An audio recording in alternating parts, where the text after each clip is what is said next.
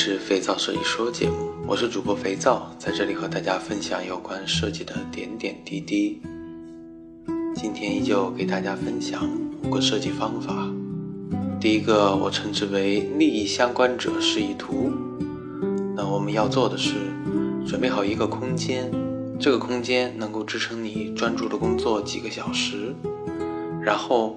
我们制作一个清单，将利益相关者全部列出来，并进行分类。然后基于现有的信息和知识，将利益相关者进行排序，通过不同的维度确定关键利益者，如要求、成本、美感等等。总结你的发现，并制作一个示意图。最后将示意图进行可视化设计。并介绍给团队。这个方法常常在项目开始之前，对于项目中设计的相关人员进行关系梳理和权重分布。特别是这两年火起来的服务设计，就常常在设计前期大量的对服务流程所涉及的各个利益方进行关系梳理。比如，要为某个社区做一个垃圾分类的服务设计，目的在于引导居民。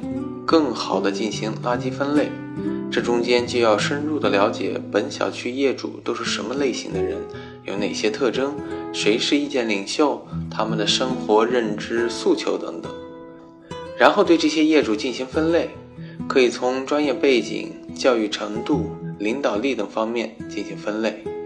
当这个关系做清楚后，再进行设计。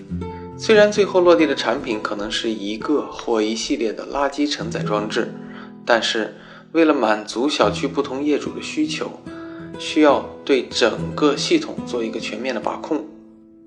我个人的观点，服务设计最后也需要实体承载，所以有产品设计背景的人常常能把项目推向于落地。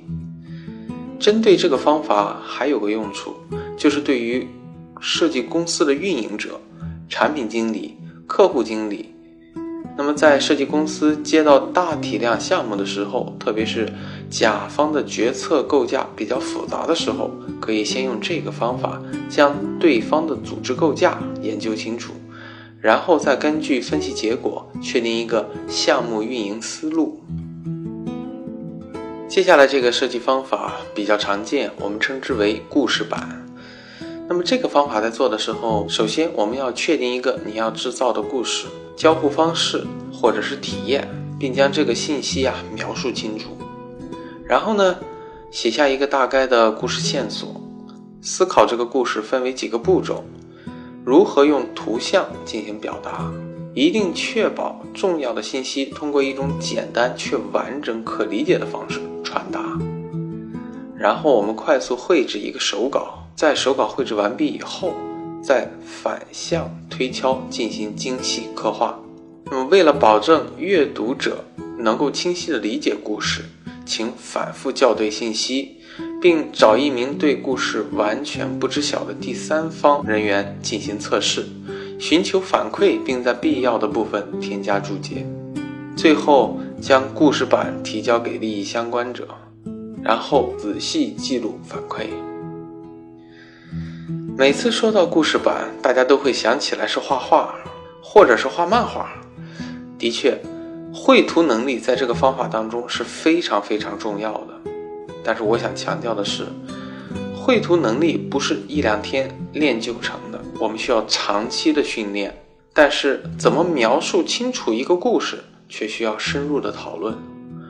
这个过程不是简单的分镜，因为分镜更像艺术创作。由主观意识引导，故事板中的步骤和我们要做设计的内容紧密相连，且要保证受众完全感知信息。所以，故事板中的分镜更像是对于产品操作关键点的设定，不能和漫画和电影的分镜混淆，绝不可以马虎应对。第三个方法，问卷调研。问卷调研是我们非常常见的一种研究方法。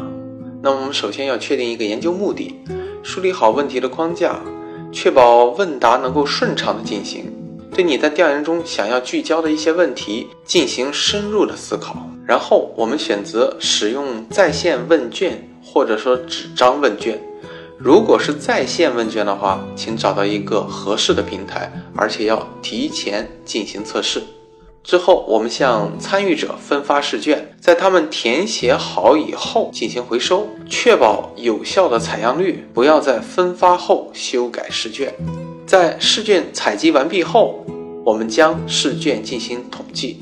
如果你使用了在线问卷平台或某些软件，那么调研的结果应该是可以自动生成的。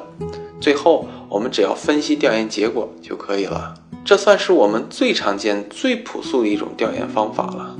在中国做这种研究，还有它的问题，就是被研究者在调研的过程当中不说实话，而且问题的设计不够严谨，常常会产生废卷，也就是参与者还没有完成问卷就终止了。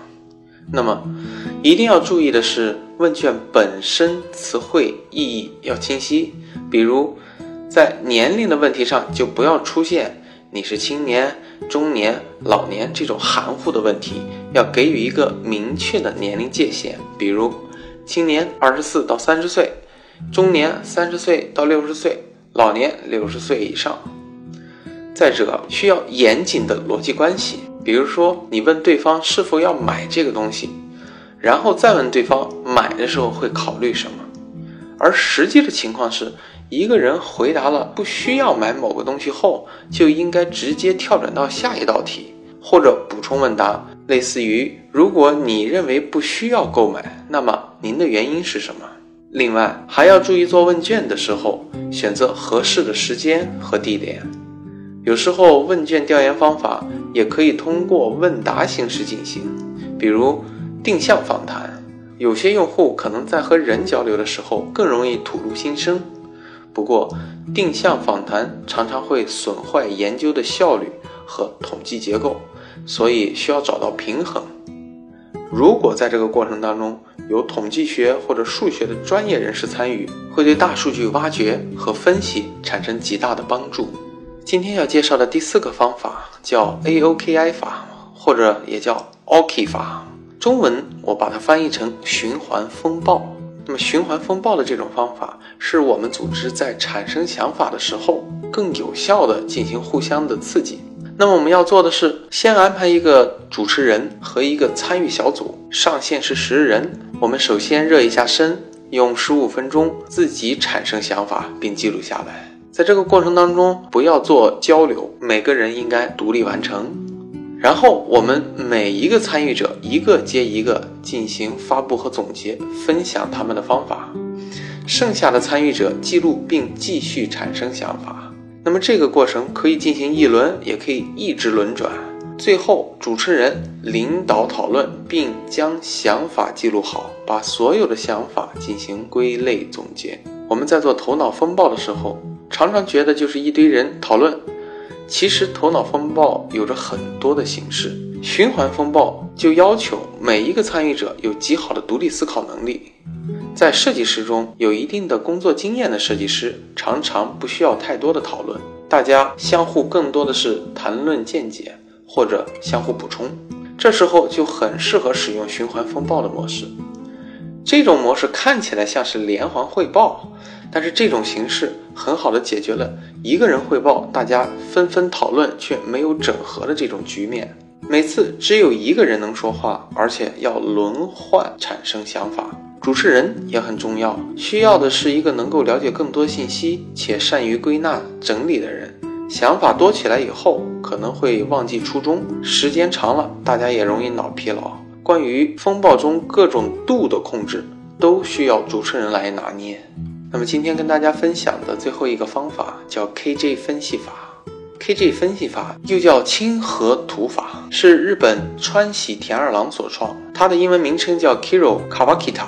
那么 KJ 就是它的名字首字母的简称。这种方法是将收集到的资料和信息根据它们之间的相近性分类，综合分析的一种方法，又称之为卡片法。那么使用这种方法的时候，我们首先需要一个会议室。我们需要准备好便签纸或卡片、马克笔、白板、大张白纸等文具。你需要最少五个参与者一起产生想法，选择一个主持人，将我们的设计任务进行描述。那么参与者提出想法，并将其写在便签条上，收集所有的想法并打乱顺序，然后将便签条分发给参与者，一定避免便签分发到原作者手中。对所有的想法进行阅读，主持人将这些想法记录在一张大白纸或白板上。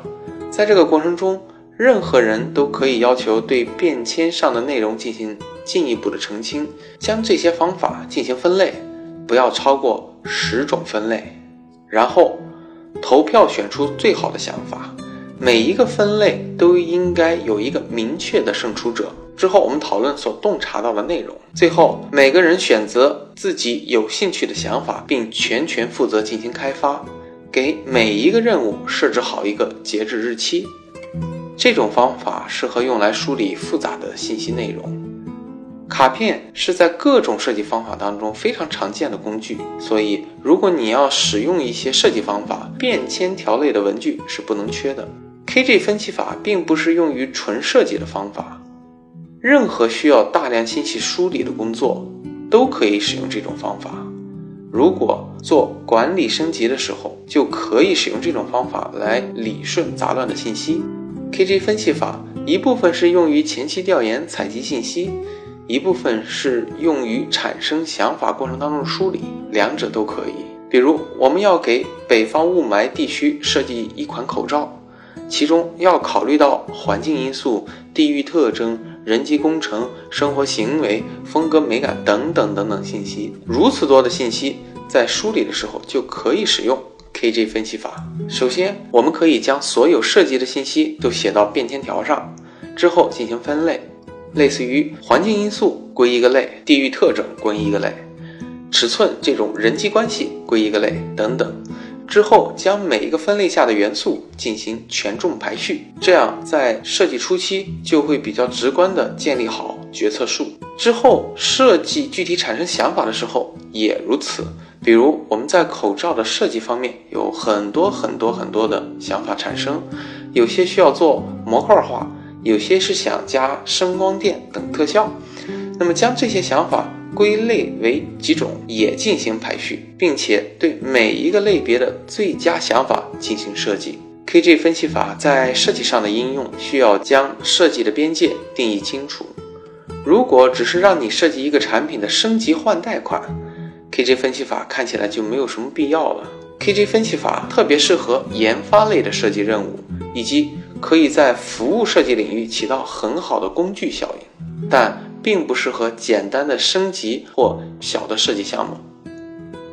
OK，这就是今天的五个设计方法。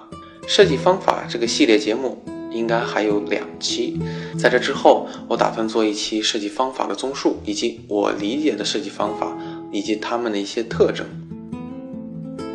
肥皂设计说已经做了好多期了，这中间有很多网友给我留言。今天我来回答一个叫兔瓜子的听众的提问。他说：“你好，肥皂先生，想问一下您，您的轻松分享篇和前几篇的偏方法的篇，您分别希望听众在什么状态下听？”